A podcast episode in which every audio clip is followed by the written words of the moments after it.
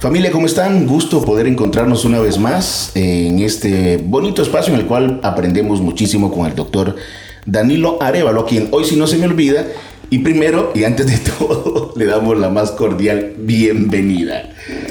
¿Qué tal? ¿Cómo están? Un saludo a todos ustedes que nos escuchan desde su hogar, en el carro, haciendo ejercicio, donde usted se encuentre. Espero que este tema sea de utilidad es increíble, pero si usted viene al doctor, está tranquilo, sereno, y acaba de recibir una llamada que tiene una emergencia. Una persona que tiene problemas de cáncer y eso ya es la experiencia, ¿verdad, doctor? Yo creo que mantener la, calma, la, calma siempre va a ser eh, importante. Eh, pues uno se desespera siempre, ¿verdad? Este, pero a veces las decisiones arrebatadas claro, no tienen un buen desenlace. Malas decisiones. Sería bonito algún día que nos contara algunas experiencias de, los casos que usted ha, tenido. Sí, se aprende, se aprende mucho sobre todo eso. Interesante, y la forma de abordar y creo que a veces también la fe que uno puede tener creo que juega un rol bastante fundamental. Bueno, hay unos temas de verdad que, me gustaría, pero los vamos a conversar más adelante. El tema que nos compete para, para hoy es eh, la vacuna contra el virus del papiloma humano, que ya en el programa anterior usted nos habló un poco acerca de ello. Me gustaría, Doc, que nos hiciera un pequeño resumen de cómo es que funciona, cómo es que funcionan las vacunas en general, cuál es el concepto médico que nosotros deberíamos de conocer de una, sobre una vacuna. Bueno, yo creo que, lo voy a. No voy a entrar a la parte de anticuerpos, antígenos y Sí, porque se nos va a hacer demasiado largo. Lo, más gráfico posible sí, no, en audio. Yo creo que, que va. Imagínense eh, las personas que viven en una colonia, por ejemplo. Entonces, las, las colonias están dispuestas habitualmente casas a la par, ¿verdad? Usted tiene un vecino a la par, derecha, izquierda, y probablemente a veces tenga uno al frente y atrás. Y por ejemplo, hay un tipo que es el mañoso de la colonia. Y todo el mundo ya sabe, El, no hay que dejar nada afuera porque ese tipo es el... y hay que hacerse chero de El mañoso. Pues, pues, el tipo, todo el mundo sabe, esconde las cosas, saben que es mañoso, ¿verdad? Y un día este tipo que es, es mañoso, dice, puchica, aquí ya no puedo robar. Mejor me voy a ir a la Unión, porque allá nadie me conoce. Y entonces el tipo se va a la Unión y empieza a hacer fechorías. Y cuando ya en la Unión ya lo conoce, entonces después se va para Chalatenango y allá y así está jugando de, de lugar en lugar haciendo sus cosas. Pero ¿qué pasaría si la gente un día dice, este es mañoso y vamos a mandar una foto de él a todas las delegaciones de la policía para que sepan que es mañoso. Que lo identifiquen en todo el país. Exactamente. Entonces, cuando el tipo llega, no sé, allá a la Unión, ahí está una delegación y ven la foto y dice, ah, a este hay que tenerle cuidado porque este es mañoso. Entonces, las vacunas habitualmente tienen, eh, hay vacunas para bacterias y vacunas para virus, ¿verdad? pero habitualmente las vacunas tienen información que le dan al sistema inmunológico para que puedan ellas detectar una bacteria o un virus que causa un malestar o un mal. Desde este sentido, nuestro cuerpo tiene dos tipos de inmunidad. Una inmunidad que es propia de nosotros, vea que es innata, y una que es adquirida con el tiempo. Si no tuviéramos este, estos dos tipos de inmunidad, al no más nacer nosotros nos moriríamos porque nos cae una cantidad de bacterias y si no tuviéramos eh, no tiene la información. no porque estamos venimos de un medio donde no hay bacterias entonces este pues aquí la, la, vacunación de la, de la mamá juega un papel fundamental también la lactancia verdad pero al no más nacer nos moriríamos si no tuviéramos un sistema inmunológico innato que genera una respuesta inflamatoria pero que no es específica. Y tenemos un sistema inmunológico que con el tiempo yo lo voy entrenando para que pueda reconocer infecciones de cualquier tipo. Por ejemplo, nosotros tenemos Policía Nacional y tenemos también los soldados. Si existiera una invasión extranjera, yo no puedo mandar al policía que me defienda, yo voy a mandar al soldado, porque él es el que me defiende. Y está entrenado. Está entrenado para eso, pero si yo tengo un, ratero de bolsillo, yo no voy a mandar una tanqueta ¿vea? De, un soldado para que, que lo atrape, o no voy a mandar un jet porque es, un, ladrón, ¿verdad? Sí. Sería como demasiado recurso para... Exactamente, demasiado recurso para, para eso. Entonces así es el sistema inmunológico. Cada parte del cuerpo tiene unas células que proporcionan protección. Pero esa protección se vence con el tiempo.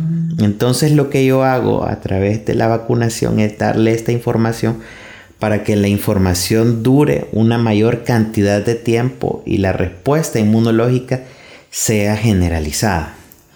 Por eso es que la mayor parte de vacunas siempre requieren un refuerzo. Por ejemplo, cuando nosotros estamos bebecitos, la primera vacuna es la de la tuberculosis en el brazo.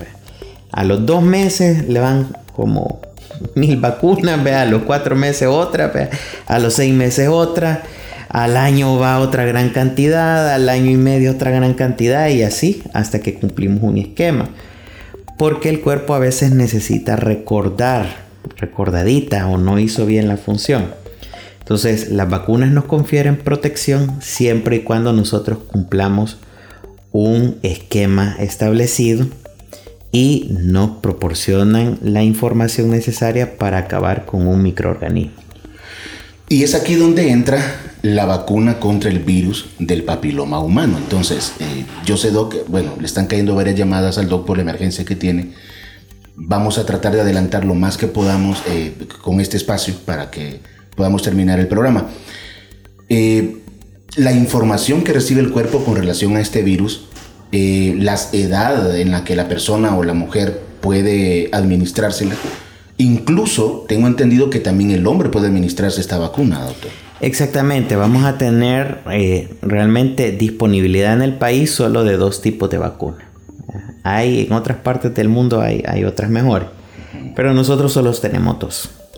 Una que es bivalente, que me afecta a los dos virus que están más frecuentemente este, relacionados con cáncer del cuello del útero, y tengo las tetravalente, que Tetra significa 4 y me protege contra los dos más frecuentes de cáncer y los dos que causan lesiones benignas que son los papilomas o condilomas o que en algunas partes del país le llaman mezquinos o caballitos en otras partes del, país o verrugas genitales en otras partes del país.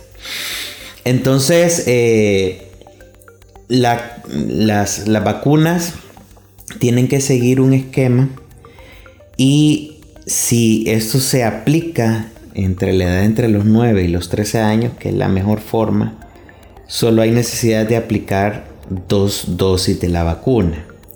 Es importante que si uno inicia con una vacuna, no puede cambiarse a otra. Es decir, por ejemplo, yo inicié con la que me protege para solo dos, pero yo en el futuro quiero que sea la de 4 no me puedo poner la segunda dosis de la otra, sino que tendría que reiniciar nuevamente el esquema. O por ejemplo viceversa, yo me pongo la de 4 y después quiero que solo la de 2, no sé, por cuestión económica o lo que sea, ¿verdad? No se puede, ¿verdad? Hay que reiniciar nuevamente el esquema. Si son niñas entre estas edades, solo son dos dosis de aplicación porque aquí es donde empieza a madurar el sistema inmunológico y crea una memoria que dura lo suficiente para dar una protección. Ahora, las niñas solamente producen la enfermedad y la incuban, pero quien en realidad quien la transmite es el varón. Entonces la mejor estrategia podría ser vacunar a los niños para que ellos ya no sean portadores del virus y cortar la transmisión de persona a persona.